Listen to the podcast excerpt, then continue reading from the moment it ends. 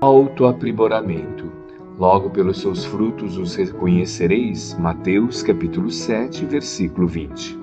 Tanto quanto sustentamos confidências menos felizes com os outros, alimentamos aquelas do mesmo gênero de nós para nós mesmos.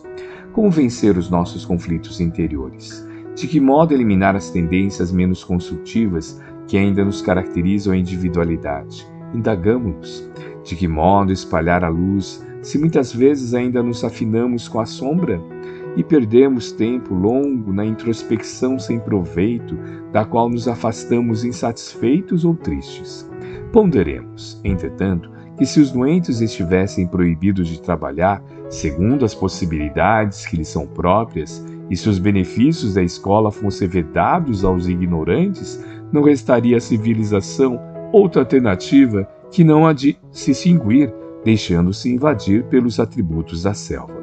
Felicitemo-nos pelo fato de já conhecer as nossas fraquezas e defini-las. Isso constitui um passo muito importante no progresso espiritual, porque, com isso, já não mais ignoramos onde e como atuar em auxílio da própria cura e burilamento. Que somos espíritos endividados perante as leis divinas e, nos reportando a nós outros, os companheiros em evolução da Terra, não padece dúvida. Urge, porém, saber como facear construtivamente as necessidades e problemas do mundo íntimo. Reconhecemos-nos falhos, em nos referindo aos valores da alma ante a vida superior, mas abstenhamos-nos de chorar inutilmente no beco da autopiedade. Em vez disso, trabalhemos na edificação do bem de todos, Cultura é o som de lições infinitamente repetidas no tempo. Virtude é o resultado de experiências incomensuravelmente recapituladas na vida. Jesus, o mestre dos mestres, apresenta uma chave simples para que lhe identifiquem os legítimos seguidores. Conhecê-los-ei pelos frutos.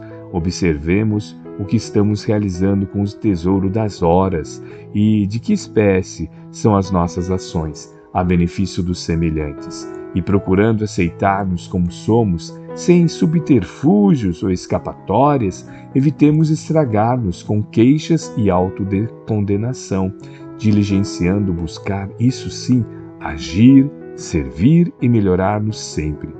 Em tudo o que sentirmos, pensarmos, falarmos ou fizermos, doemos aos outros o melhor de nós, reconhecendo que, se as árvores são valorizadas pelos próprios frutos, cada árvore recebe e receberá invariavelmente atenção e auxílio do pomicultor, conforme os frutos que venha produzir. Emmanuel, psicografia de Francisco Cândido Xavier, obra Rumo Certo, capítulo 23.